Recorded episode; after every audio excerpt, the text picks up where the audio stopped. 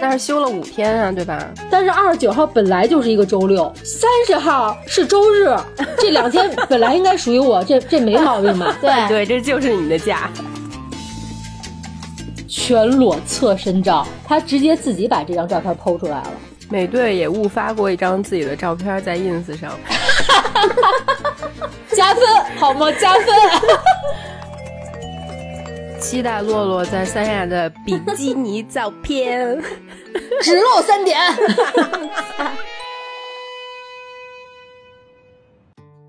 欢迎大家加入倍儿美的朋友们听友群，解锁更多番外故事、线上活动、听友福利。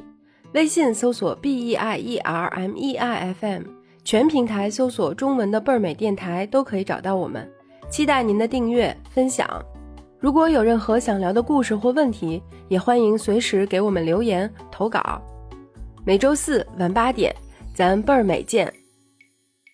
大家好，我们是倍儿美电台。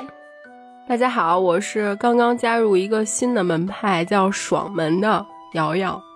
啊，这这期话题什么来的？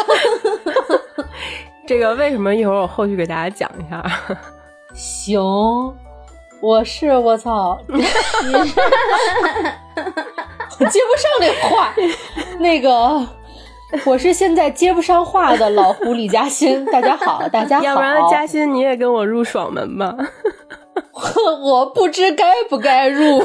哎，你是预备爽门队员老胡，听着可有点邪性啊！一会儿我看看什么情况再决定吧。可以。嗯，大家好，我是每天晚上都会磕 CP，然后才能甜甜入睡的洛洛。我以为你每天晚上都要爽一下呢。这差不多吧？看着他的 CP，应该也差不多。人家这实名爽啊，咱俩就是口嗨，实际是姑子。我是真，我是真入爽门了，真的。我估计咱们聊完这期，你也得入。哇，行，拭目以待。行，拭目以待啊！这期咱们能通过标题看出来，又开了一个新的系列，就是倍儿美茶水间。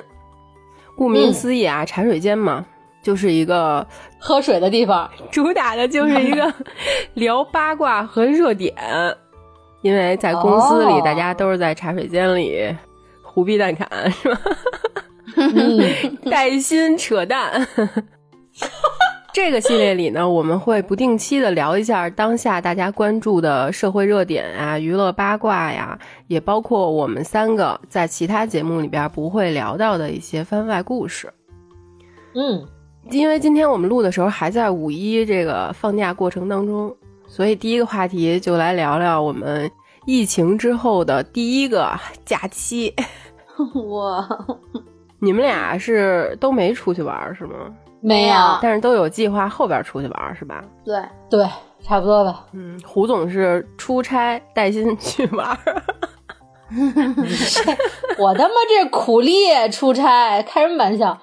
不是，其实五一想出去了，就按我这性格，就自一放假就有这机会，我不可能在家待着。嗯，但今年五一真的冒犯了，我就不该动这出去玩的念头。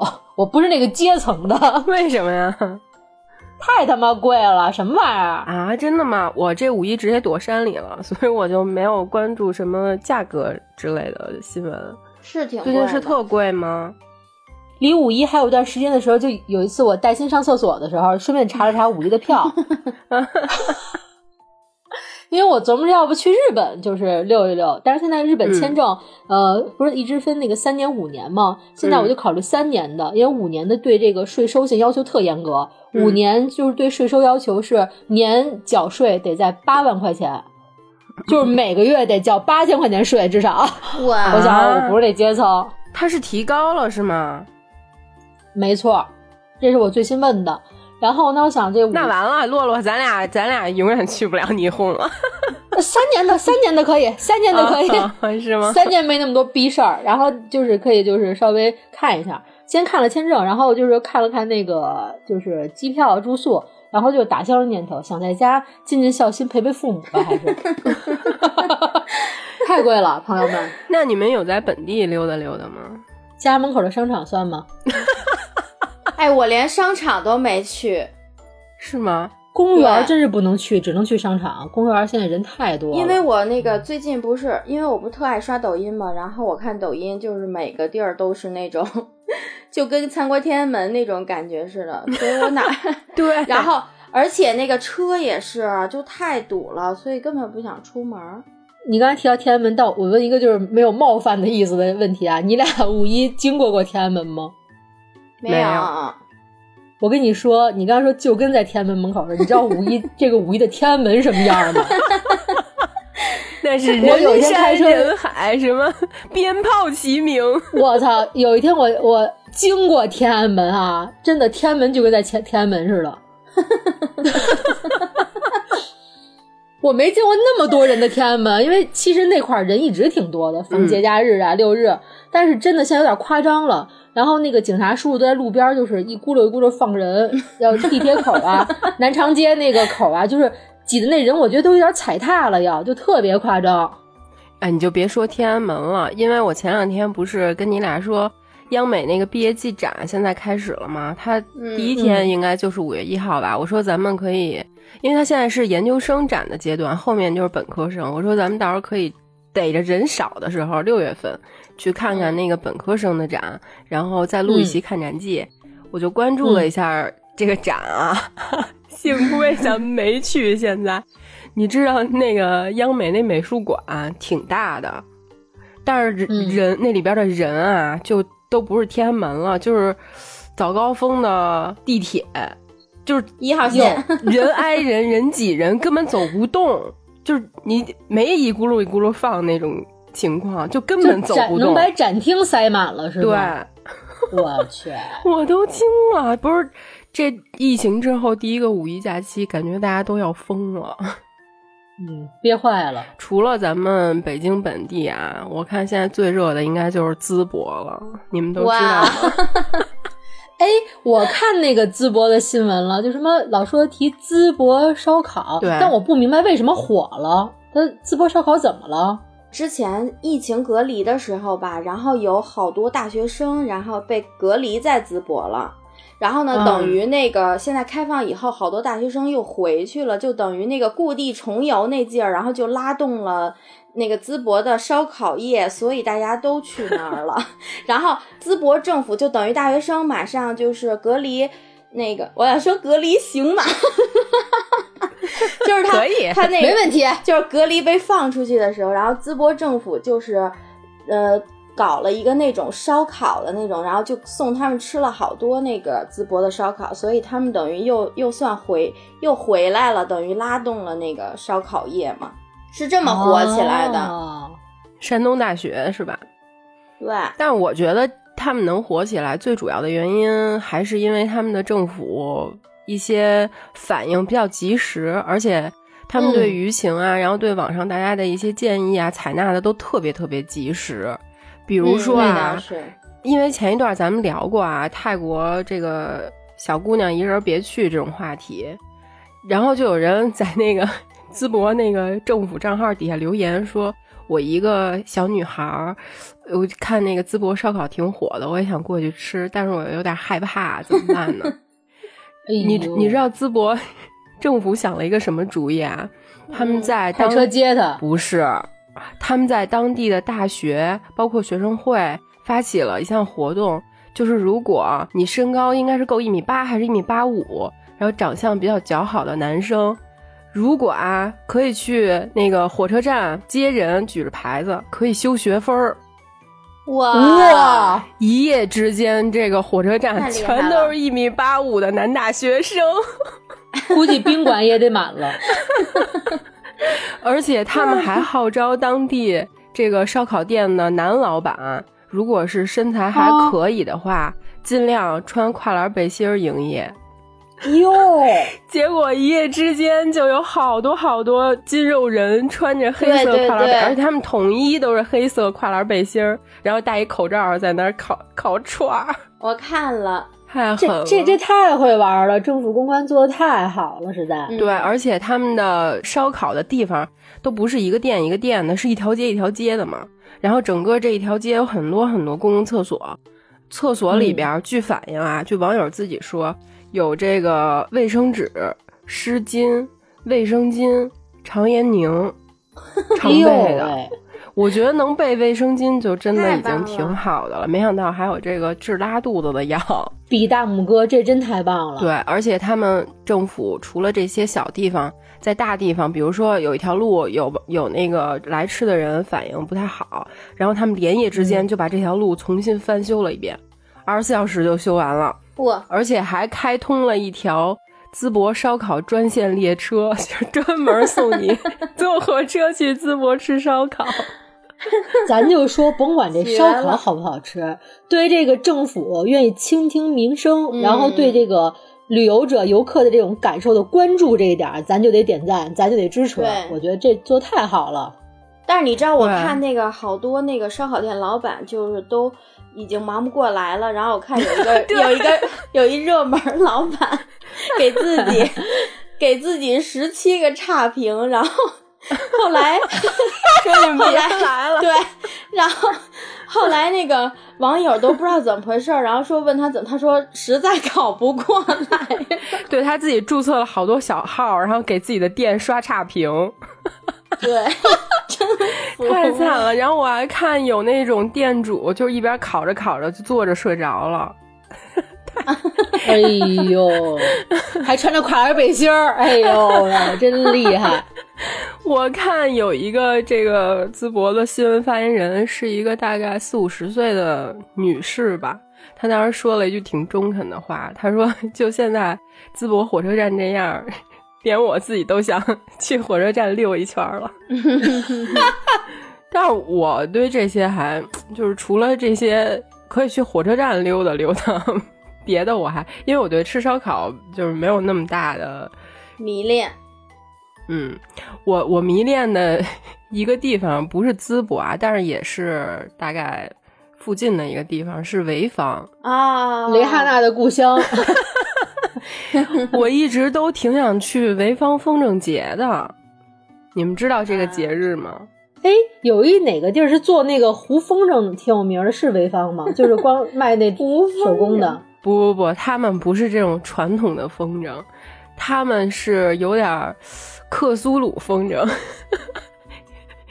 就是他们每年到了大概嗯五月份，风筝好的这个季节嘛，全世界各地的人都会拿着千奇百怪、各式各样的风筝，去他们那儿一个指定的地点放风筝。每年啊，就我觉得他们就是致力于放各种各样飞不起、看似飞不起来的风筝。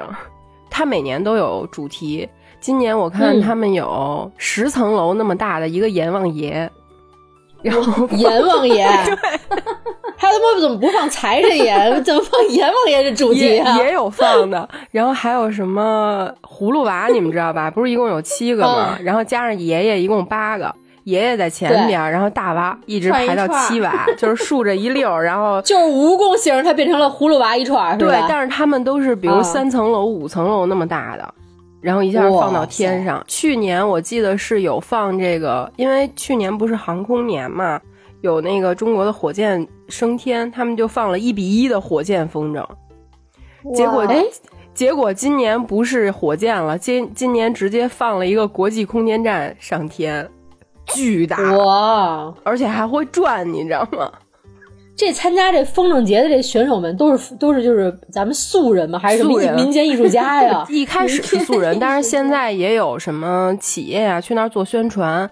因为我看今年有放了一个几层楼高的加多宝易拉罐，民间咱放倍儿美，可以特胡逼，而且他们老放那种大怪物，你知道吗？就真的，比如异形，或者是什么百鬼夜行，就平平常就平常你在正常的环境下看不到的。今年还有放黑洞的 宇宙黑洞，就是你能想象你是一个小小的人，然后天空中飞着各种三至十层楼那么大的。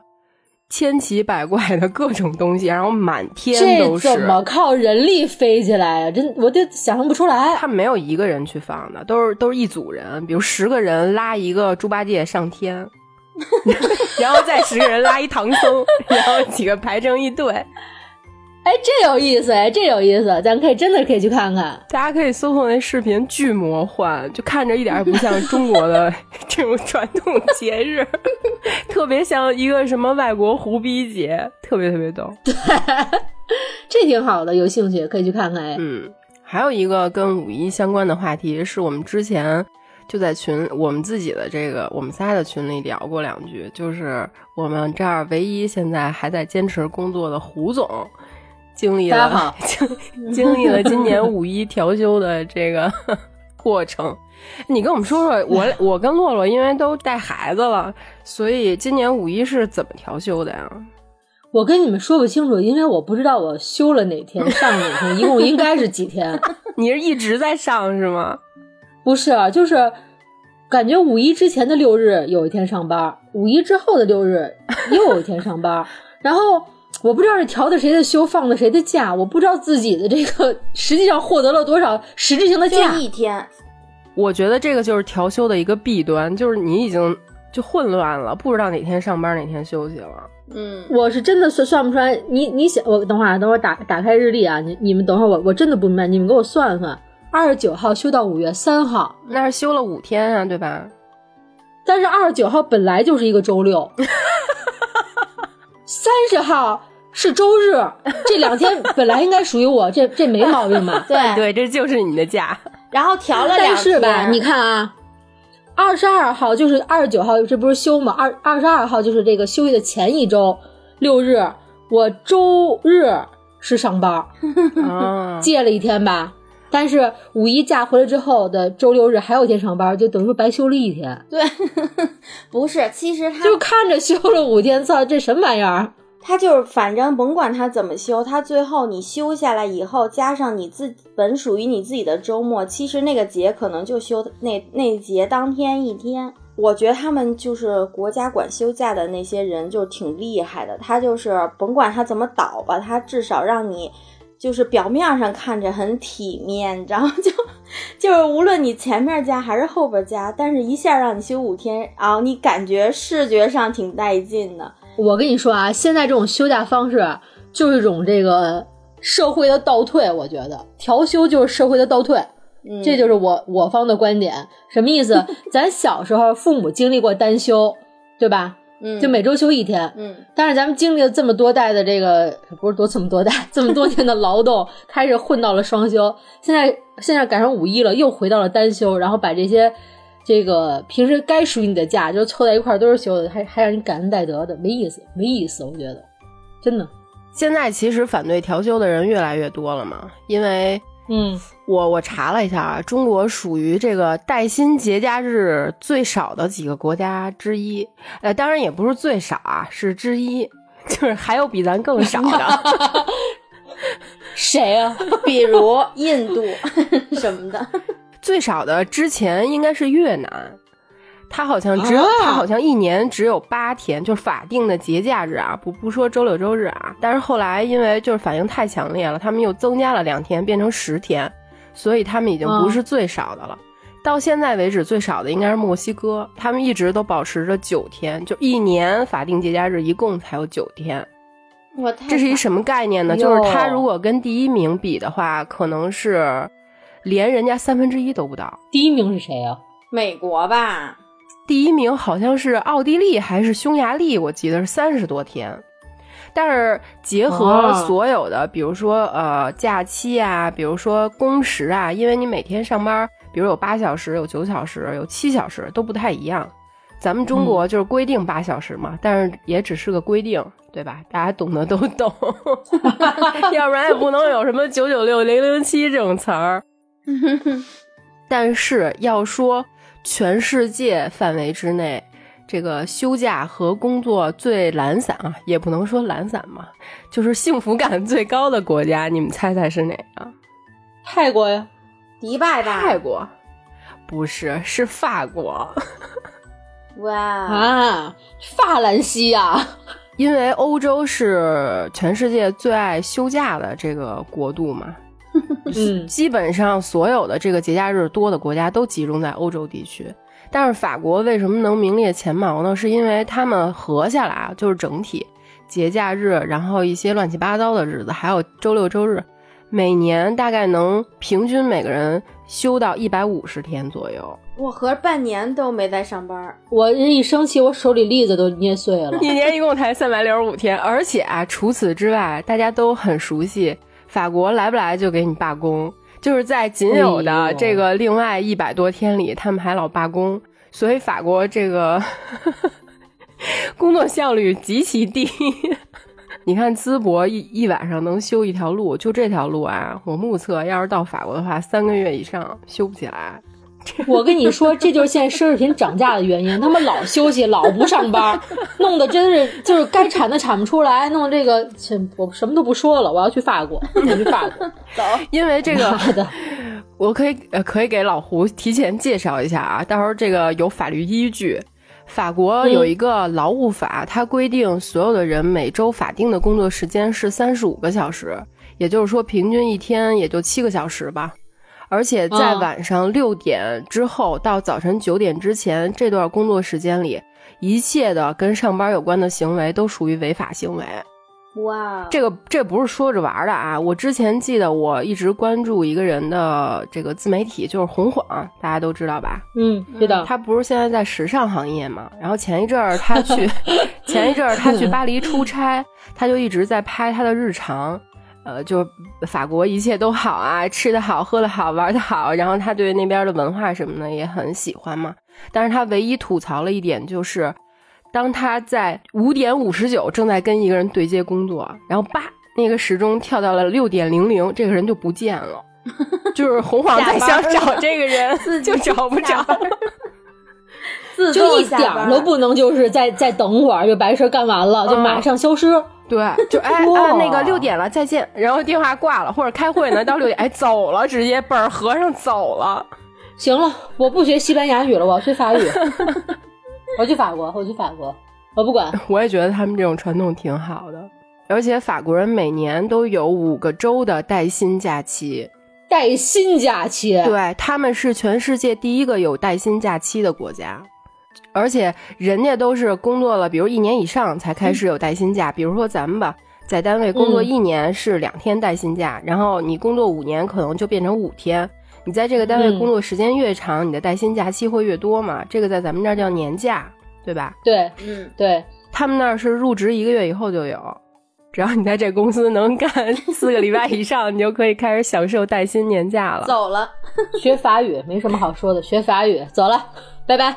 而且啊，这这还不是全部，除此之外还有十一个法定节日，在法定节日里全国都得放假。除了法定节日之外，他们的员工每年。还都享受二十五天以上的带薪休假，这个还不是最主要的，你知道吗？我觉得他们最主要的是什么啊？就是目前咱们国内调休的一个痛点，就是如果他们在法定休假和双休日之间有一天或者两天是工作日，多一半的雇主会跟这个员工商量，或者只要员工提出需求，说我要把中间这两天请假变成连休。就都会被批准，而且他们还有一个专有的法语名词，就是来描述这件事儿的，叫搭桥。那个法语的发音应该是，我还专门查了一下啊，叫 f a h i l e p o n f a h i l e p o n 对我喜欢这个发音。这个在咱们国内，我我觉得就太，因为我原来工作这么多年，就真的，你在这个期间如果请假的话，一个是很难请，一个是。就算你请了，你人走了，你在外边还是得工作。对，咱们国家呀，只有因为工作疲惫致死、心脏搭桥的，他们没有假期这搭桥的，气死了！真的，我要去法国，我要去爱马仕卖包当中文 sales，去他妈的要去法国，我不管。你看，就是我记得我原来看过，就是各种什么，那叫什么第五大道还是叫什么？是法国的吧？是啊，是。他们就是经就是经常有各种代购。去了之后发现今天罢工了，然后今天没上班，关门了。对，就是店都没开，这就是巴黎。我可以稍微跟大家说说啊，今年五月，就二零零三年的五月，法国目前有几个节日可以休假的啊？第一个就是咱们都休的一号国际劳动节，嗯，真是国际。紧接着八号，人家又休一个。法国二战胜利纪念日。我觉得这就挺扯淡的。他们主要二战打的不怎么好，就是我觉得打输了也纪念一下子，因为输了。我觉得他们就是找一个由头，只要是有一个由头，就能弄成一个全国休假的假期。这个八号完了，就是十八号，这个假期叫耶稣升天节。怎么？那六幺八是不是耶稣升天一个月 姐呀？真胡逼！这还不是最胡逼的，最胡逼的是十八号之后啊，二十六号叫邻居节，是鼓励所有的那个工作的人都休假，跟邻居去交朋友。你此你此言当真吗？还是还逗我呢？真的，你想想，他们每年休一百五十天，要不然怎么能休出来这么多呀？就是把所有想得出来、想不出来的都弄成节日。行，然后五月二十九号还有一个五旬节，它是一个教会节日。到了二十八号就是母亲节了嘛，这个也是大家都过的。不过啊，除了这个放假之外，法国人其实也加班，他们也就是。万一遇到了必须要加班的情况，也也不能都像那个红晃那对接人似的。但是他们的加班是怎么算呢？据我所知啊，因为他们有一个这个每周规每周固定的工作时间不是三十五个小时吗？他们是按照一周一周这样算的。比如说你这周工多工作了八个小时，你下周就可以少工作八个小时，你就可以早走或者晚来。嗯嗯，所以所有的那个每年的工作时间基本上都是平衡的。哎呦，他们这个处事也挺灵活的。对，这跟这跟我们反正不太一样。我们是，比如说你今天加班了，你必须加够，比如四个小时或者八个小时，你才能去调休或者算加班。比如你加了三个小时五十九分钟，你都不能算加班，算你自愿晚走。对。括号中层管理者以上不能调休。对我曾经最多的一年，我攒了大概三十多个工作日的调休。嗯，就是我也讲过二十多天，对，就是有调 休，但是休不了那种程度。对，唉。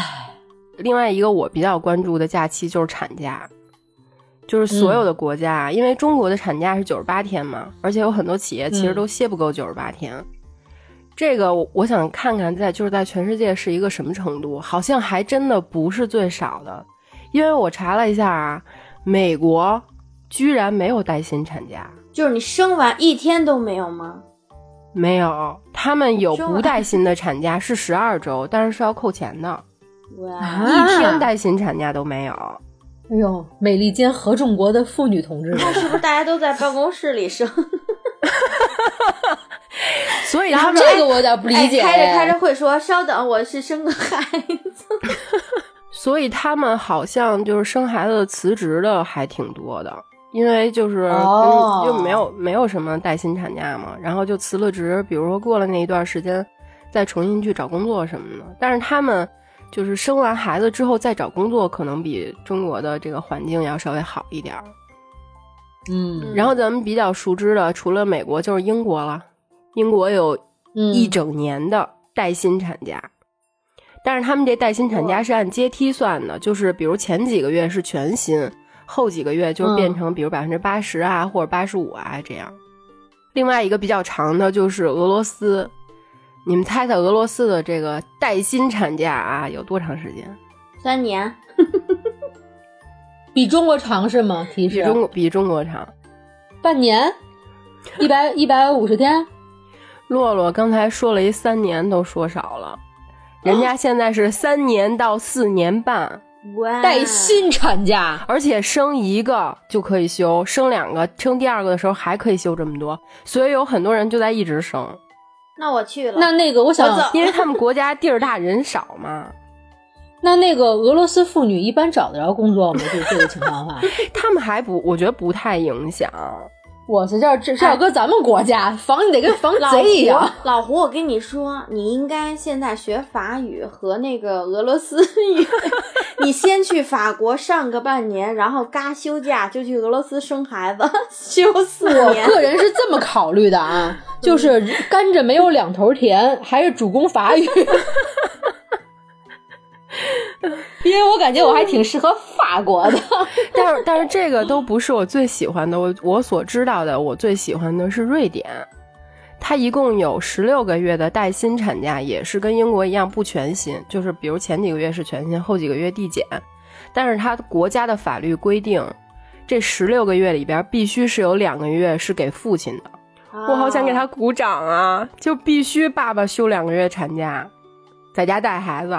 这个其实很大程度的减少了就是对女职工的歧视，因为他男对男生也得休啊，对吧？嗯但是他休他不一定在带孩子，我操，他不在，他不在家带孩子，他带谁去啊？不好说。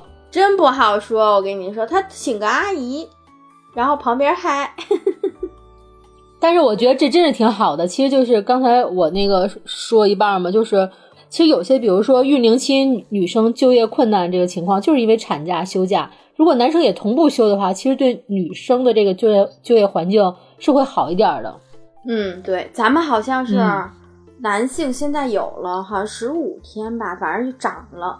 就这父亲的十五天带薪产假，我觉得真的是这个孕妇最最痛苦的十五天，可还不如别休。还不如不在家呢。哎，胡总跟洛洛最近有什么关注的热点话题什么的吗？我操！就看完你这带薪带薪假这种 各国的排练，我觉得我都不想说我的内容了，因为我看最近一个热搜就对我比较有感觉的，因为我是一个见钱眼开的这个人员嘛。嗯，他提出了一个发问：问你目前的月薪存一百万需要多久？这是上联儿，下下联是月入一万难不难？不，我现在就可以回答胡总这个问题。啊哎，你讲。我到死也存不够一百万。别灰心，别灰心啊！人家这个就是 就是这热搜，我点开之后，好多同事同志们参与这个讨论啊。他就是给你就是让这个问题具象化。嗯首先啊，普通人赚一百万需要多久？咱先不说存，先说赚一百万。嗯就是赚这钱，咱不吃不喝，就是就赚一百万。嗯拿一个这个各种工种咱比喻啊，比如说保安两千一个月，大约需要四十二年；清洁工清洁工三千一个月，大约需要二十八年。老师，哎呦，这个老师四千五一个月，这是哪儿的老师？我觉得不应该这么少，他得说少了。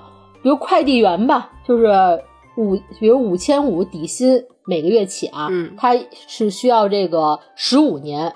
司机六千五一个月，哟，只需要十三年。然后这个呃，医生一万五的底薪大约需要六年，挖掘机驾驶员 八千元一个月需要十一年。把地球都挖出洞了。对，哎，他这个就是说，这个提问的是普通人赚一百万需要多久？这个是赚一百万，不吃不喝，就是没有任何需求。但是落实到存一百万，他又具象了一下。比方说啊，你每天存二十八，存一百万，需要一百年。每天存五十五，存一百万，只需要五十年。怎么还有零有整儿的？人家是算过的呀。五十每天你存你存二百七十四块钱，存一百万只需要十年。主要你这个是从起生就开始存是吗？你想，那有点凄他要是五十年的话，就你从零岁开始存到五十岁是一百万，对吧？所以啊，你就得选你想在几年之内存够一百万，哦你每天得存多少钱？你每天如果能存五百四十八元，存一百万只需要五年。哎，我一天挣得到五百四十八吗？我想想，我一天能挣够四十八，挣不到五百四十八一。个月是一万五吧，一万六。一万五。然后 那刚才那下联问的挺重要的，每月挣一万难不难？难，所以他这个其实就是最近比较那个热的一热搜，然后呢，就是好多网友产生了讨论啊，就是说，这不是井号是那个话题吗？你目前的月薪存一百万需要多久？好多网友回答了，不负债就不错了，还存钱。然后他说，我想起了有一个街头调查，他问他问一个女生啊，你觉得男生三十岁之前有多少存款比较合适？然后他身边的好多小姐妹说啊，三十万、五十万、一百万。然后只有中间最好看的一个女生就说了：“我觉得几万块钱就行了吧。”然后 采访者问他：“你要求为什么这么低？”他说：“因为我也只有只有几万块钱的存款。那也不错了，很多人到现在都没有呢。对”对呀、我先问问你俩，你俩现在是正资产还是负资产？我肯定是正资产啊。我也是正的牛！逼，只有我是负资产是吗？我到现在还欠着银行好多钱。但是就是就是算这个这个就是这热搜说你目前月薪存一百万需要多久？这问题对我来说就不会存在，嗯因为首先我我真是觉得啊，我不是一个就是特别就是呃降低自己所有就是需求去存钱的人。嗯嗯，这个问题在我任何年龄，我觉得都就都不存在。我会反问自己，如果有人跟我说加薪啊，年纪不小了，你该存钱了，人家手里有一百万多有底气，我就会问自己，存这个钱要要干什么？嗯对吧？你是因为一百万，其实对我觉得对大多数人来说都是个挺大的数目了。你存一百万是为了买房，还是为了换车，还是为了什么？如果我有这种一百万的需求，我肯定根据自己的这个实际能力来说，我可能就会选择贷款、超前消费。他妈存够一百万五十年了，还没享受福呢，死了。我比较擅长于花一百万，存一百万有点难。你，那你几天可能就没了。对，所以刚刚说五十年、三十年、十年存这个钱，我觉得那你们现在有有那个存钱的这个概念了吗？我是准备生孩子之后才有的。对我也是。哎，我之前没生孩子之前也是处于那种月光，但是生完孩子就是你不自觉的会有存钱的这个概念了。但是说这个存钱，我觉得就是多少钱其实都不重要，但是就是根据自己的行动，就是开启这个行为，我觉得很重要。对，比如之前我们仨这小群里，我们会聊，就是比如说最近这种理财方式什么的，就哪怕是余额宝理财，我们 因为没有大宗资产哈，余额宝理财或者说这支付宝理财，我觉得起码就是没白搁在那儿，我觉得就还挺好的，有这意识比较重要，我觉得。大家如果听过我们最近那期抠门儿的话，应该知道我们现在这个 消费习惯是什么样的。但是说到就是第一次有存钱意识啊，我记得我在还没有生孩子计划之前，有一次跟我姐们儿出去逛街，我买了一个三百多块钱的手机壳儿，哇，嗯，然后然后我姐们儿当当即就骂傻了一顿了。她说你在干嘛？我说我就是很喜欢。她说那你去网上搜搜不行吗？肯定有同款。然后他还当即就帮我搜了，确实没有同款，就是嗯可能是可能确 可可能真的是比如什么手工做的，我也不知道。我就是很喜欢，但是一个、嗯我记得那会儿是 iPhone 四吧，还是四 S，小小的一手机壳，三百多块钱，我就是眼都没眨就买了。现在你要是再让我买，我他妈 绝对不可能了！我三百多能买三百多个。能给月亮买六身衣服了。但是我小时候从来也不会，就比如说是买三百多多的这种手机壳这种，我肯定是搜，就是就是我觉得就特喜欢这东西的一个程度，我可能这个手机壳在我的世界里的价价值，你知道，就喜喜欢瞎了我也不会买的那种。你知道我用就是我我那个吃不是我那个衣食住行啊，我就是那个其他的，我觉得我都可以，但是吃我觉得是我花的最大的，就是我我嗯所有的、基本上之前工作的一大部分的钱都满足了我这个口欲。口欲症，这是一种病。说到这儿呢，我最近发现了一个热搜，我觉得通过这个热搜，就说到吃嘛，也可以帮你们嗯存一部分、存一部分钱。就是、嗯我我前两天看见那个有一个热搜是陈乔恩又瘦了，陈乔恩现在应该岁数挺大的了吧？我记得她都四十多、四十二了吧，反正四十多岁了。嗯那那也哦不算大，毕竟我也奔四了，我不应该这么说人家。我记着他去年的时候，他就已经开始减肥了，减肥，然后后来有一阵儿，因为他特别特别爱吃，然后爱吃，嗯然后后来又胖了，然后最近我发现他又瘦了，就是那个下颌线什么的都特别清晰，然后让我就是真的看着他的照片儿，我都已经红眼儿了，就是 就以至于夜里再饿都不想吃饭了。然后与此同时啊，我又看到了一个贾玲儿也瘦了。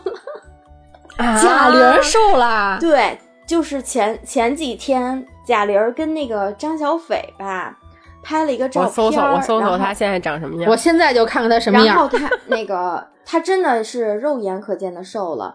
然后我之前看了一评论说，我我以前认为世界上只有我和贾玲儿是吃饭的，现在贾玲儿也瘦了，只有只剩下我吃饭了。我查到了洛洛，啊，瘦吗？这段图是不是瘦片配了了一句话，说贾玲瘦了。贾玲之前看起来大概有两百斤的样子，现在最多也只有一百五十斤了。我真无语，他真但的是确实看着瘦了但是瘦了图片真的是很瘦了吗？没很瘦，就是比他，因为他前一阵儿特别胖了嘛，哦，瘦了一些。那也是胜利，也是胜利，嗯也是胜利。对，所以通过这个热搜啊，我找了好多明星的那个瘦身法。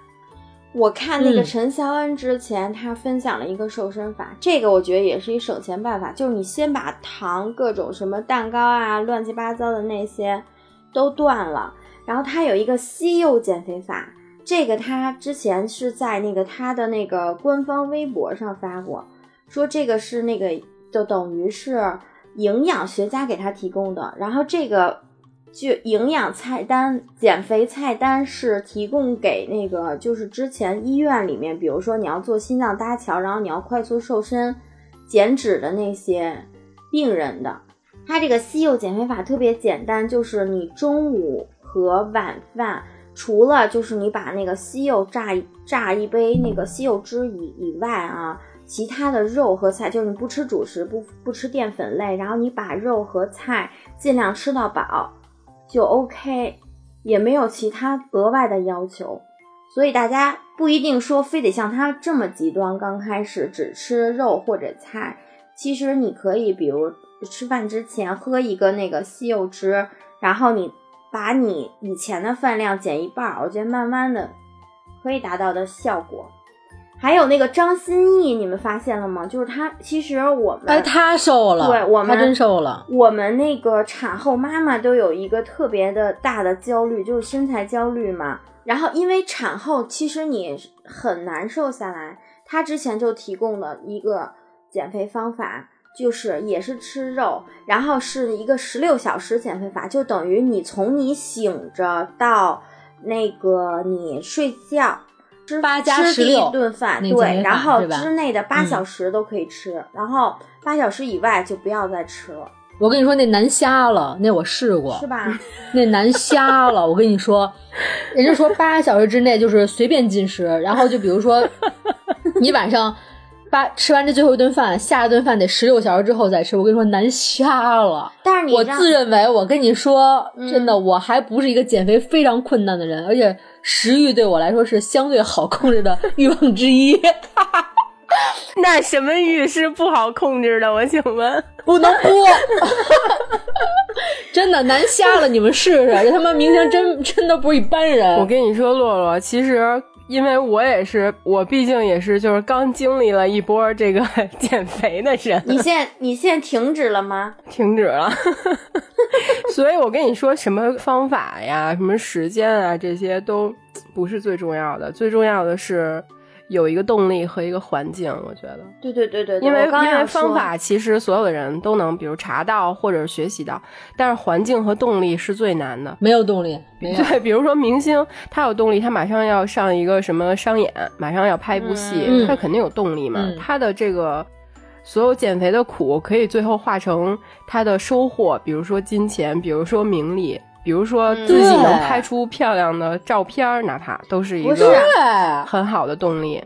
我是普通人嘛，然后我现在有动力，一个是因为我要去那个三亚了嘛，我其实已经那 很多那确实有动力。对我很多天没有吃晚饭了，而且你知道，我每天 一到十一点就有点像那个甲方乙方的那个 那个，全村儿的鸡都被你给吃了是吗？然后就两眼放光那种。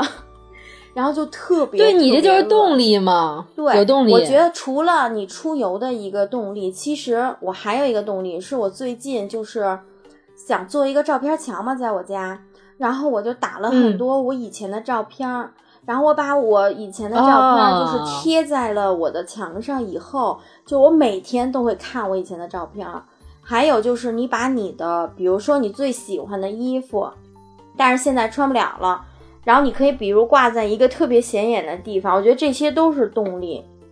啊，也是办法。但是我说句真实、真真实实的这个这个话啊，嗯你下巴颏都有点小尖了，是吧就是前段时间，我之前我之前减的那一个月减了差不多九斤吧，不到十斤，就是到快十斤的时候就一个月，呃三十多天，一个月多一点儿，那也很厉害了。就是到十斤那个阶段就变成平台期了嘛，就是你后来其实二十多天就到快九斤多了，但是到后来就是怎么都不行了，运动也不行，怎么也不行，就是到了十斤就变成一个坎儿，结果后来就到了清明节，然后就开始比如串亲戚啊或者怎样，有一天去我姨家，我姨弄了一大桌子什么大肘子、酱牛肉啊，各种菜，然后就把我摁桌子上，你知道吗？今天你必须吃，如果你不吃，你就是不尊重我，你就是看不起我，你就是觉得我做的饭你下不了嘴，我就吃呗。然后然后中了吗就开？始一直就吃。吃完了就是一发不可收拾，你知道吗？然后现在又反弹回去了。不是最近晚饭我真得注意一下，你要白天不吃我肯定不行，晚上我真的我不能吃夜宵了，太但是。你知道，就像我刚才说的，你嗯真的有这个目标需求的时候，你每天饿的时候，你感觉自己很幸福，就是你觉得你明啊天、对，反正我最近是啊，就以前饿我我就会那个抓耳挠腮的，但是我最近饿我就会觉得哇，我明天又瘦了，就是一种幸福感。我觉得就是把这个幸福感循环，可能就是你会有坚持的那个动力。你确实见效，真是不错，自己能坚持下来，期待洛洛在三亚的比基尼照片。只露三点，把其他地儿都捂上。坚持啊，洛洛，坚持啊，这有见效果了，一定坚持，对好开始。对，嗯我肯定要坚持。马上夏天就来了，哇塞，你真的你你藏不住了，已经那个肉。行，我从明天开始也坚持，我明天开始也坚持，今晚已经吃了，已经就是比较严重的我。其实觉得我我目前最大的困扰就是喝酒，我觉得喝酒挺长胖的。我也是，喝酒特长胖，而且还脸还容易胖。对，第二天肿。刚才瑶瑶说到比基尼啊，然后我最近又发现了一个热搜，就是娜扎她、嗯她那个五一出游的时候，她穿了一个丁字裤，她其实是丁字裤露了一个边儿，底下是个牛仔裤，就等于丁字裤露了两个黑边儿嘛，然后就遭网暴了，就说那个这样那个不太好啊什么之类的。我看好多网友在下面留言，然后你知道特别逗的，有一个 有一个那个女女网友说说那个你们这些男的真有意思，说凭什么你们夏天可以光膀子，然后蹲下来的时候还露半拉裤衩？然后男网友回答说：“那你夏天也可以光膀子啊。然后说凭什么那个我们女性没有俩就比着撩，没有穿衣自由啊。然后我觉得就就这个话题，我之前就想到了那个柳岩嘛，她之前其实刚出道的时候，她不就一直被网暴吗？哎，是她其实，在出道之前，我觉得像大陆这边没有像她那种就算那个比较性感的那种女星，就很少。她其实当时很敢穿。然后我看过她一个采访，就是也是近期的采访嘛。然后她就说，她说其实她当时的时候就被疯狂网暴，就是她穿什么。因为她本来就大嘛，所以其实她到最后她不穿暴露的衣服，她都显得很大。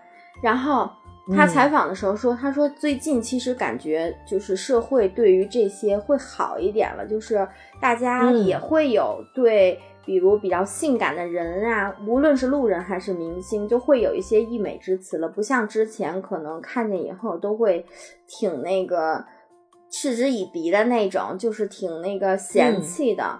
所以我觉得现在其实也算是一个社会好的一个变化吧。我记得之前穿衣自由被网暴最严重的不就是热依扎吗？热依扎就是机场那个低胸吊带装对嘛，对对对对那那件，啊，但是他当时还挺屌的，他说老娘穿什么碍你们什么事儿，自己愿意穿就穿，你管着吗？大家就是那意思。他一直不都是屌屌那种劲儿吗？我觉得他说的挺好的，我挺喜欢他对的。但是你说娜扎这个事儿，我还搜了一下他这个衣裳，她那衣服其实他不是露的丁字裤，人家。那个是衣服本身的设计，就牛仔裤，它露着一个就是比如说类似丁字裤那种边儿，啊。对，它是那个大王家出的一个新款，然后就是肯豆什么的都穿过，嗯。好多欧美明明星街拍都穿过，没见他妈家网暴欧美明星的。我看了那个评论说，别的明星穿这种是在特殊场合，但是他是把那个穿到了游乐园里嘛，而且游乐园里是有很多小朋友之类的，家长们就觉得带坏小孩儿。但是我也是家长啊，我觉得如果这样小孩就被带坏了的话，那小孩儿 也挺容易带坏的。还是送真空仓去吧，小孩儿。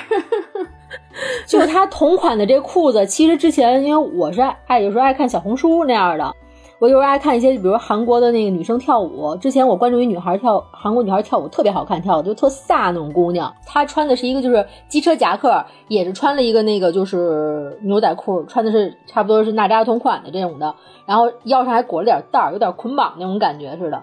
然后她跳舞特飒，哎呦，我就整个这个注意力都在她这舞蹈上，还有她那种拽拽那种劲儿。然后下面有一个有一个人留言，就是舞蹈挺好，但这衣服真让我有点反胃。我、我说清朝不是都亡了吗？怎么了呀？就是大清复辟了。对啊，其实他穿这衣服，我我坦白说，这可能这话就如果说不了解咱们电台、不了解我的人，可能会就是招骂啊。我说实话，就这类型的衣服，可能是我看那个韩国就是女 dancer 穿，可能比娜扎更合适一点，因为她属于那种长得挺野的姑娘。然后她穿那种就是大性感，就我觉得挺好的，我根本没注意她衣裳，就全在她舞就是舞蹈上呢。可能娜扎穿的衣服，大家会觉得她原来是比如清纯的呀，或者说是那种就是比较就是甜甜的形象，可能忽然有点不接受。但我觉得，操，人家现在怎么想的，此刻想穿什么，你可以不喜欢，或者说，比如我觉得哦，这女孩穿这件好看，但同样一件她穿普通，但是这是你的感受，你为什么要就是把你的感受一定要让别人知道你的感受呢？我觉得很奇怪那样的，你可以喜欢，可以不喜欢，可以有有感，可以无感，但是这你的事儿，然后人家的事儿也是人家的事儿。对啊、这我记得之前在有一期节目里边，我不是说过那个圣马丁的老师吗？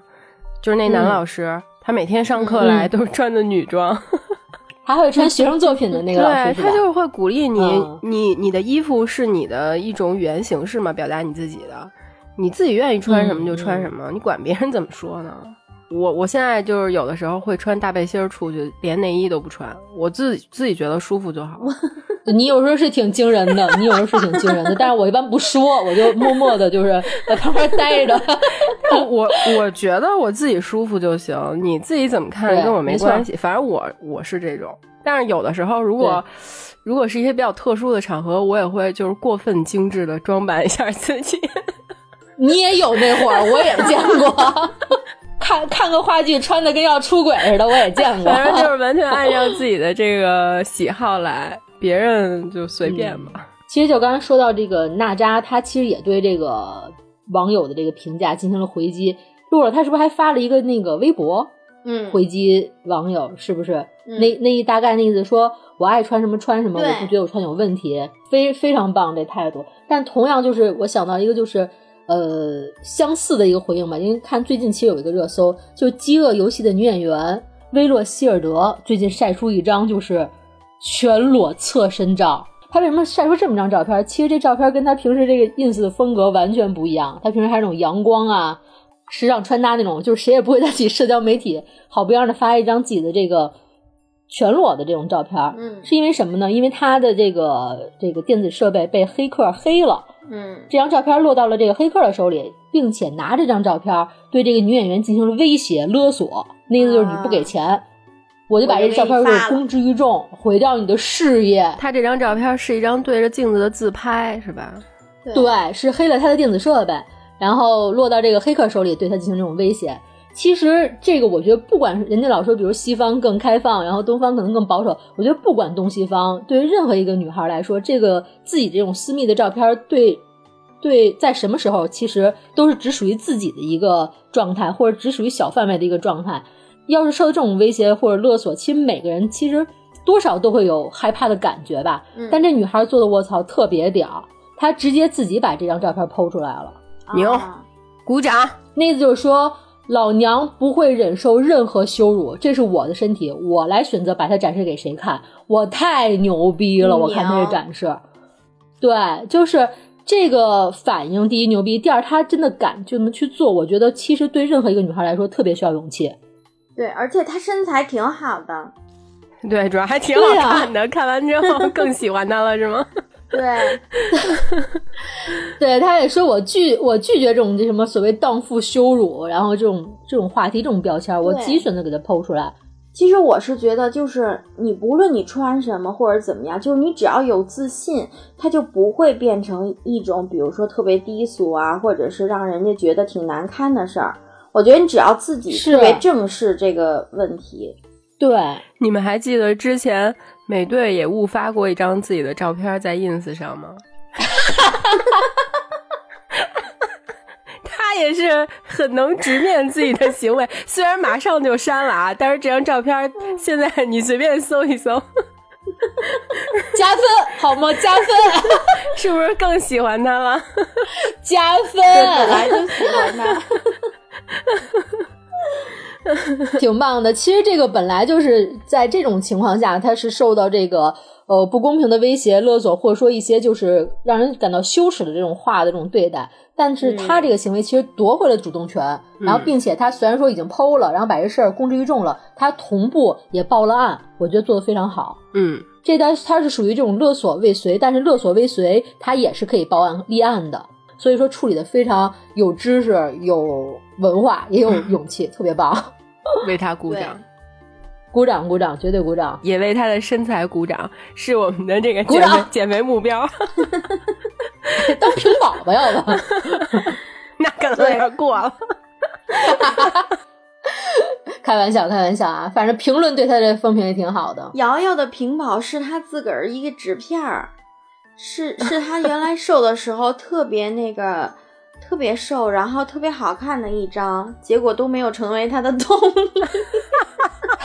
是我特瘦的时候一个比基尼，这主要是一看自己又再再回有点难度，算了，这这挺难的，就放弃了主。要自己一看，哟，这是谁呀、这不认识。主要他以前太瘦了，可能挑战有点大。接下来我要很害羞，你这开头就不妙啊！羞羞臊臊你你还是赶紧跟我入爽文吧。呃，接下来接下来我看到的这个热搜啊，就是我前面说到的，呃，它的名字叫“我磕的 CP 是真的”。管它是不是真的，只要我磕的就是真的。就是现在娱乐圈不是有很多男明星跟女明星合作之后，然后就会大家磕 CP，然后给他们起名字嘛。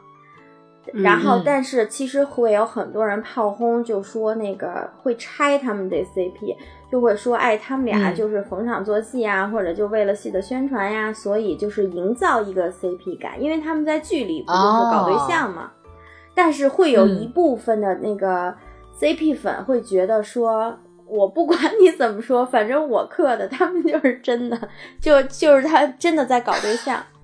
然后我呢，最近，哎呦，不好意思了，我最近洛在洛洛洛脸都红了，真的。你好好的，不要那么羞羞臊臊的，录节目呢。哎呀，拿出专业水平来。嗯嗯嗯，你不是也调整一下红了吗调整一下？你还说我呢？这应该是我跟瑶瑶最近刻的比共磕较时间比较长的 CP 了。就是大家都知道我俩喜欢弟弟嘛，王和弟。然后自从哦我们、就是瑶瑶给我安利完《苍兰诀》之后，然后我就感觉我比他可能还更上劲儿。对，谈恋爱了吗？我已经不看了，然后他还每天睡觉之前必须再看一会儿。对，然后他跟那个虞书欣有一个 CP 组合叫地心引力，就取他们俩名字中间的一个嘛。其实我觉得我不算是标准的 CP 粉，我只是那种，因为我也不留言，然后我也不参加什么他们活动，我也不追星，但是我只是自己刻我自己的，就是我每天睡觉之前，然后我都搜一下地心引力，然后就看看最近有什么糖点，老母亲那种，微笑着看完。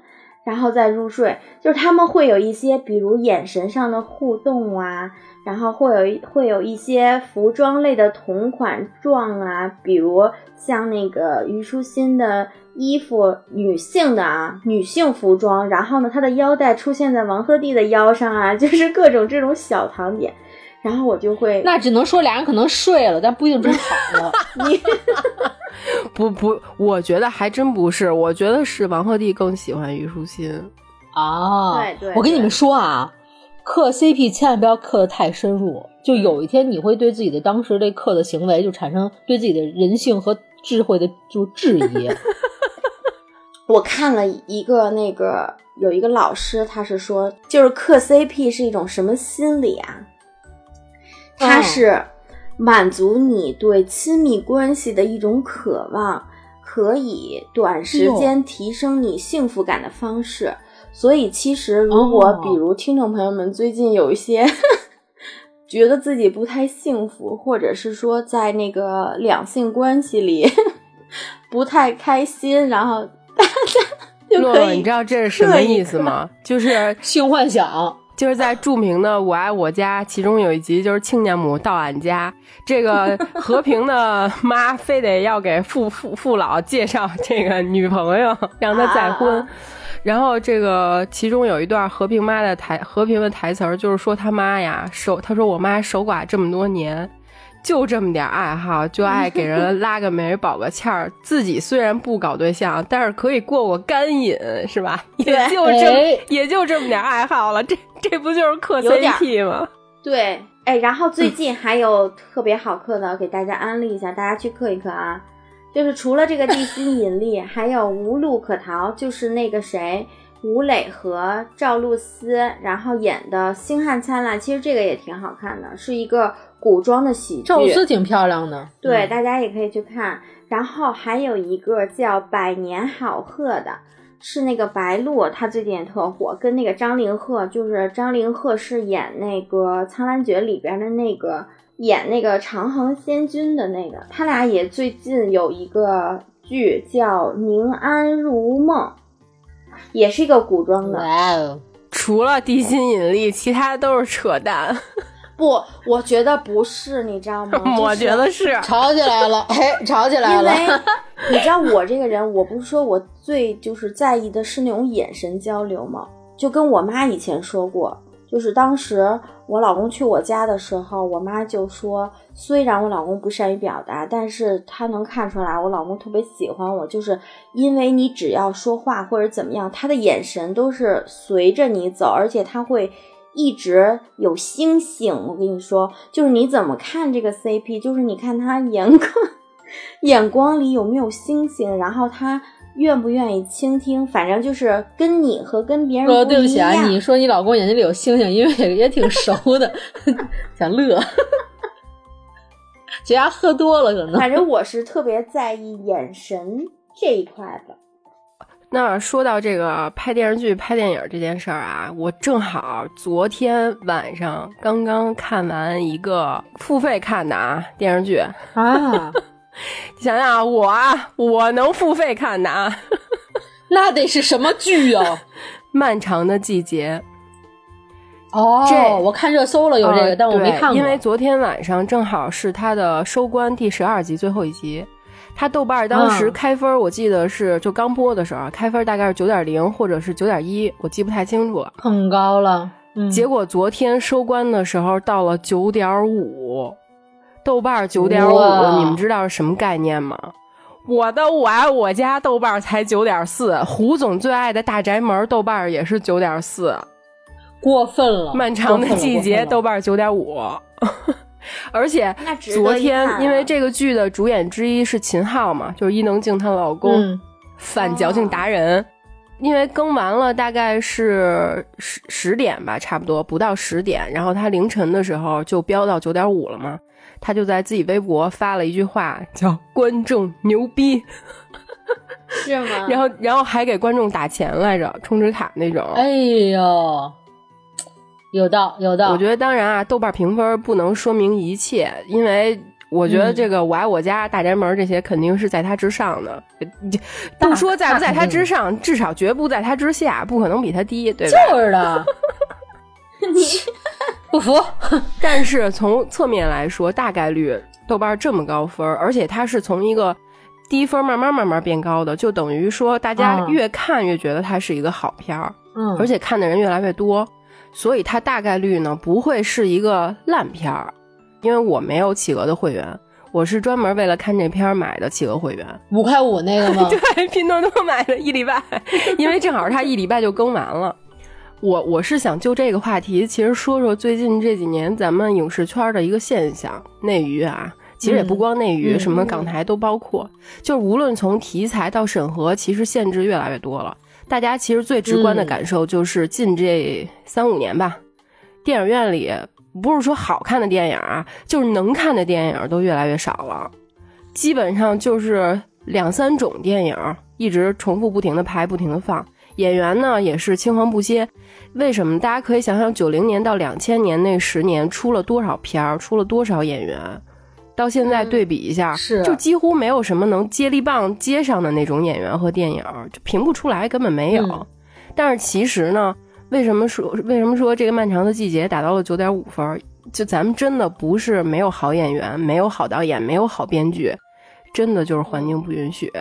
因为可能能看到的是这些，但是大家不知道的是什么呢？我给大家举几个例子啊，比如说，嗯，这两年就是拍好了、杀青了，也做了宣传、做了后期，档期都定了，但是最后没有上映的这些电影电视剧，比如说啊，娄烨大家都知道啊。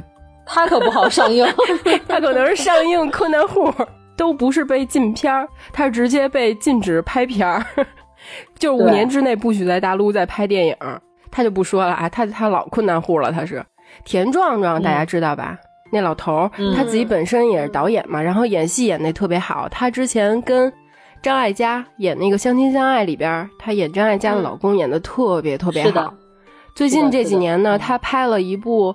阿城的一本小说叫《树王》改编的电影叫《鸟鸣莺莺》，讲的是一个知识青年下乡的故事，其实没有什么敏感的。但是这部电影二零二一年就拍完了，送审之后啊，他就说，因为他知道这个环境这样嘛，他就是说送审之后什么结果我都能接受，就是让改就改呗那意思。但是结果啊，连改的机会都没有，送审之后石沉大海。最可怕的就是人家都不告诉你怎么改。就没有后续了，等于你这片儿白拍了。嗯，到现在啊，这个片儿无限无限期延迟上映，就你看不到这片儿了。其实，另外一个徐浩峰，这人大家可能不知道，但是他的电影大家应该都知道。比如在那个章子怡的一代宗师里，他是编剧。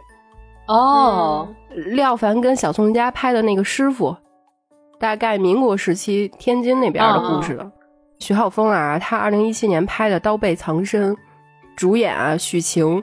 张傲月、春夏、黄觉、耿乐，哇！你们想想，就是就是为什么有好多演员最近咱们都看不见了？其实不是他们没有拍片，他们都拍了，但是就播不出来。哦，这个耿乐真的都好多年没听过这个名字了。对，《刀背藏身》这部电影后来就一直被删、被剪，然后被改，改到最后，徐浩峰自己发了一个微博，他说。我的电影就是我的孩子，我现在保护不了这部电影，我放弃这部电影的署名权。以后它就算上映，我不承认它是我拍的电影，因为就它不是导演剪辑版了，就变成一个投资方可能为了放映啊或者怎样，为了挣钱，然后自己重新剪的，就跟他没关系了。所以这个到现在也没有上映，太伤心了。这结果他到了二零一八年又拍了一部电影，叫《诗眼卷天涯》。主演是陈坤、周迅、宋佳、耿乐、黄觉。哎，耿乐跟黄觉，他俩我好想就一直跟着徐浩峰拍戏，就一直拍了播不了，简直就太倒霉了。就到现在为止也没有信儿了，也是都已经拍好做好了。哎呦，真是！还有曹保平，你们都知道吧？他拍的《厘米的猜想》，还有《烈日灼心》，这两部都是大热的电影，都有那个谁邓超。对，但是其实这两部也是被删减、被改了很多之后才延期上映的。为什么这几年看不到曹保平的电影了啊？他的电影主题其实都是什么呃凶杀啊、犯罪啊、悬疑啊这种。他其实，在后来又拍了两部，一部叫《他杀》，是女字旁的那个他，主演是范冰冰、黄轩、王子文、辛芷蕾，所所以就 好好知道了，就上不了。哎呦，真是太太难过了。你说这些电影环境有没有那个就是能搜到资源能看吗？没有，没有，他最后都没有，就是都没有发行。对，就线上线下都没有。没有发行就没有资源，它不是在哪放对对，范冰冰这部之后又拍了一部叫《涉过愤怒的海》，主演是黄渤、周迅还有祖峰。你看最近其实周迅这几年也拍了挺多片儿了，但是也是都上不了，上都是那种边边角角的角色，你自己就是特挑大梁的好像没有。嗯，对啊，他挑大梁的都都没都没上映，都直接被砍了，因为他那个挑大梁的有一个那个《如懿传》。现在都下架了，周迅的那特别好看，唉，所以真的内娱，我就不说了。这这是上映第一件动作，存资源。这个是咱们内陆的啊，然后还有港台嘛。麦浚龙大家都知道吗？就是我我之前在节目里聊过一部港台的僵尸片，它名字就叫《僵尸》，特别特别好看，就是麦浚龙拍的。对。麦浚龙还是阿娇的前男友，应该。他唱歌耿耿于怀。对他拍的片儿其实质量都非常高。他二零一七年的时候花了很多很多钱拍了一部片儿叫《风林山火》，主演是金城武、梁家辉、刘青云、古天乐、高圆圆、杜德伟。嗯，到现在也没上映，就也拍完了。据据说是就是闹得有点不愉快啊。但是其实就是拍了没上映，看不到后续了。就这些其实都不用说啊。我觉得我没想到的是，咱们的国师张艺谋先生，他有一部犯罪片叫《坚如磐石》，主演是张国立、雷佳音、于和伟、周冬雨，到现在也没上映。据据说今年上，那可能上的也不是这个最初的版本。对，因为它是一个犯罪片儿，就是也涉及到敏感的题材。现在。就审片审的太严格了，从立项，然后到剧本，到拍，然后到你拍出来，可能演员还有各种问题，就无法无法弄，真的头大。所以很多好的编剧啊、导演啊，尤其是演员，都被迫的从电影走到了电视剧。所以咱们近些近些年看到啊，内地的很多很多好的电视剧特别特别多。因为他们没法去拍电影了，就只能拍电视剧嘛。是，最著名的啊，就是猕猴桃这个平台的迷雾剧场，大家都知道吧？对，我我近些年看的这个比较好的，我总结了一下啊，居然都是同样一个句式的名字，就是《沉默的真相》《隐秘的角落 》。平原上的摩西，还有回来的女儿，还有今天这个漫长的季节，我也句式如此相似，我也不知道为什么，但是它确实都是一个什么什么的什么什么，就哎特别像小学生写的作文题目。以上我说的这几部都挺好看的，正好我最近连着看的两部，一部就是平原上的摩西，一部就是漫长的季节。这两部剧，他们俩有特别特别多共同点。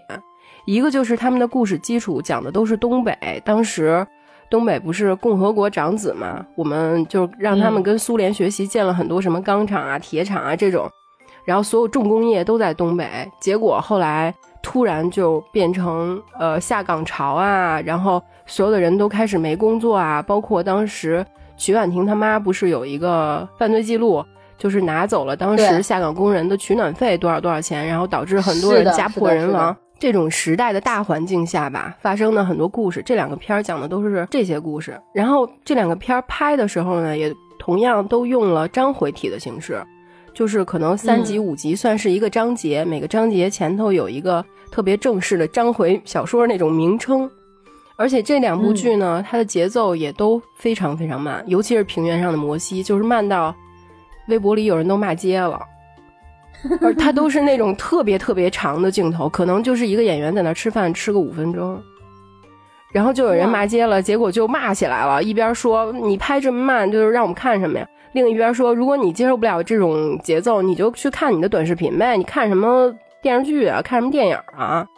这也是当时一个就是呃大家矛盾产生的点吧。是你看了觉得还你看了就觉得还不错吗？我挺喜欢的，这两部我都是给的满分哇哦，还有一点就是这两部这两部电视剧其实都不太像大家以前看的常规的电视剧，他们都很像电影儿，就是有点像文艺片儿，质感啊、配乐呀、尤其是这个，尤其是《漫长的季节》这部剧，它所有的转场设计的都特别特别好，配乐也特别特别好，就一点都不像电视剧。另外呢，《摩西》还有《季节》这两部剧都是跟这个小说有关联的。《摩西》是之前一个沈阳籍的作家叫双雪涛，他的一个小说改编的，那小说就叫《平原上的摩西》。然后《季节》这部剧呢，它的文学策划是沈阳籍的一个作家叫班宇，他之前写过一个短篇，就叫《漫长的季节》。然后他在那个短篇小说里面写了一首诗，完整原封不动的给搬到了《漫长的季节》这部剧里，做了整部剧的一个内核吧，直接被引用了。嗯，而且如果大家之前听过我们我们的节目，我不是说过有一个综艺叫《我们在岛屿读书》吗？嗯，是。之前余华也推荐过沈阳籍的这两位作家，因为如果说到东北的话，呃，到现在为止吧，当代的小说，我觉得大家感兴趣的话，可以去看看。双雪涛还有班宇，他们两个都是非常非常有代表性的人物，而且他俩写的小说吧，都是那种就是故事很易读，不管你对东北熟不熟悉、感不感兴趣，你只是把它单纯当成一个故事去看的话，也非常有意思。嗯，而且也有悬疑啊，也有递进啊这种。因为《季节》这部剧是我昨天晚上刚刚看完的嘛，我看完了就是哭了一个稀里哗啦，哇，哭了大概有十分钟吧。是很悲伤的故事吗？不不悲伤啊、也不能说不悲伤，我觉得它是一特别复杂的自己又。代入了，嗯，嗯，你的哭点是什么呀？就是怎么说呢？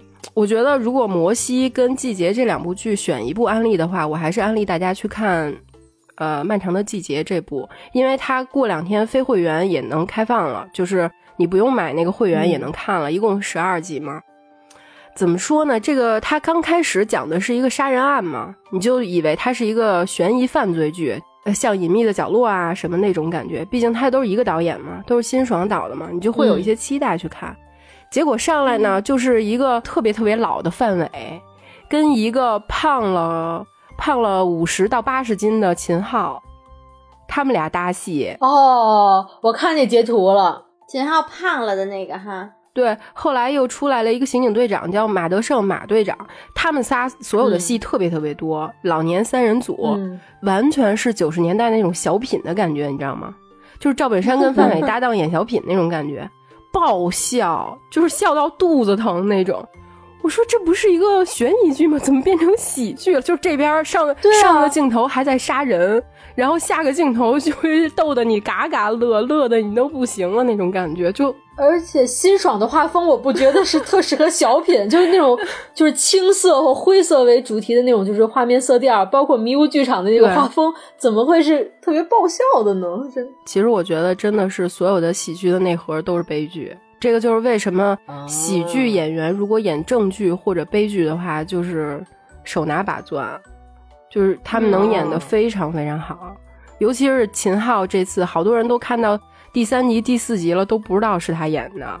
他画了一个就是 满脸都是坑，肚子巨大，然后面目全非妆，酒糟鼻，然后他还戴了一假牙，就是你基本上完全认不出来是他，就是一个有糖尿病、天天不运动、开了十几年出租车的那么一个大叔。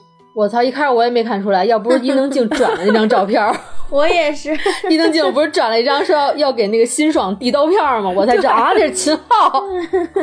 另外，我之前在节目里也说过，我不是特别喜欢有一部电视剧叫《马大帅》嘛，他在我的这个观影历史里就跟《我爱我家》基本上排名呃不分先后吧。我在《马大帅》这部剧里特别特别喜欢范伟老师扮演的这个所谓水库浪子、辽北第一狠人。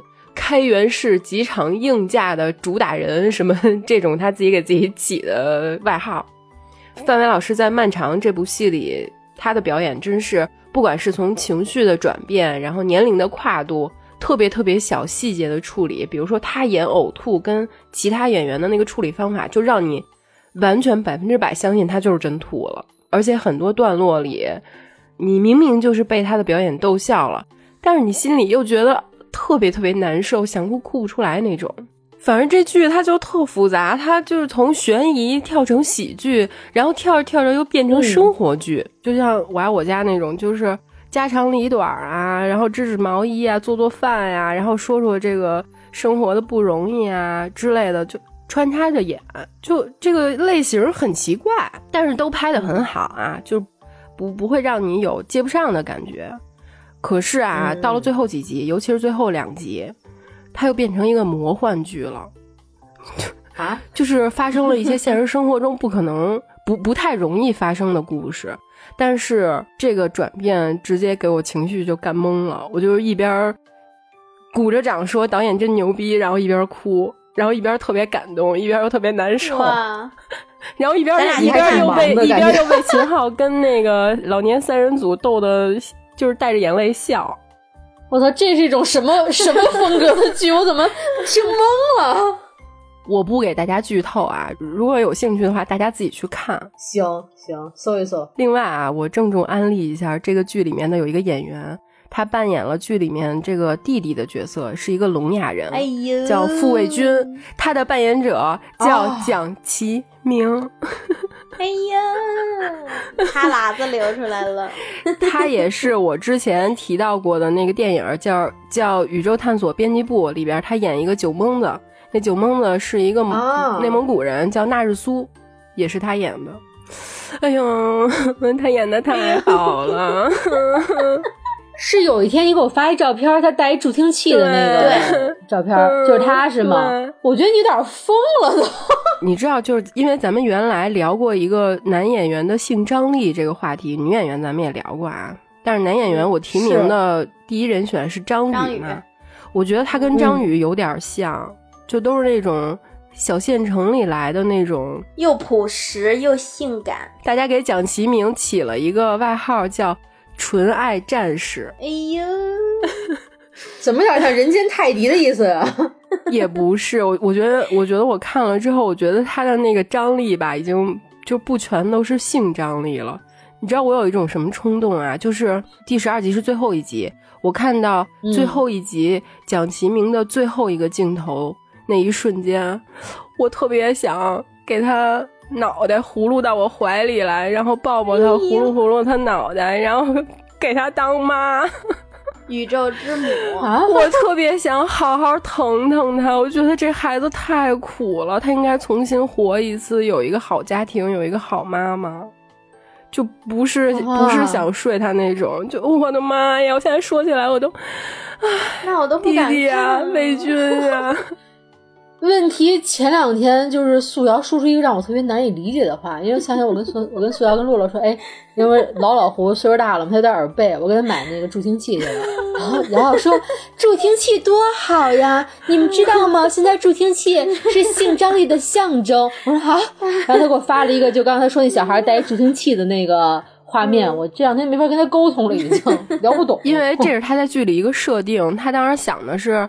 呃，他是一个特别穷的，没没有没有家的小孩嘛。他在街上捡了一个助听器，所以那个助听器的形就是大小跟他耳朵不合适。他打架的时候会掉下来，所以他每次打架的时候就会先把助听器摘下来，然后再打架。哦，就是这个演员其实对他的角色设定有特别特别多自己内心的想法，演的特别特别好。嗯，我觉得以后他的剧我都会关注一下。他多大呀？他应该是九零年的吧，也三十多了。哟，那你当不了人妈，我努把力，小妈小妈。另外啊，我为什么这期说我昨天晚上入了一个门派叫爽门呢？是因为这部 剧它的导演叫辛爽啊。现在有一个新词就叫爽门，就是辛爽导演的门徒。因为辛爽一共就正经的电视剧啊，他就拍过两部，一部就是《隐秘的角落》，一部就是《漫长的季节》，拍的都特别特别好。他主业不是玩乐队的吗？对，辛爽，因为他自己也是东北人，他是吉林的，而且他跟我一样都是这个特别特别喜欢范德彪这个角色。我看好多网友扒出来，他以前穿了好多那个范德彪同款，特我都想买了。而且他是中国政法大学国际经济法专业毕业的，哇，因为有这个背景，所以他才能拍这些剧。我觉得跟他形象真不不搭哈，是吧？他长得还挺帅的。我一直觉得他是那种街溜子，不是 长得就不像有文化人，人文化可好了。而且就像胡总说的，他之前是 Joyside 的前吉他手，他从 Joyside 退了之后，开始就拍一些广告啊什么的，包括《欢悦之城》的时候，他也拍过大概三三五部吧，对，拍的特别好。后来就开始拍电视剧了。他拍上一部剧就是《隐秘的角落》嘛，也是秦昊主演的，嗯，就是一起爬山嘛那部剧。瑶瑶说的《幻乐之城》，大家也可以看，也也特好看。所以在《漫长的季节》这部戏里，它有一个跟别的电视剧不太一样的地方，就是这个剧里所有的音乐都选的太牛逼了。大家可以去单为了音乐去看这部剧，然后再去。听这部剧的歌单太棒了！哇，他什么时候不需要会员来的？你跟我说，大概再过半个月吧，两个星期应该就开放了。我安排下我的行程。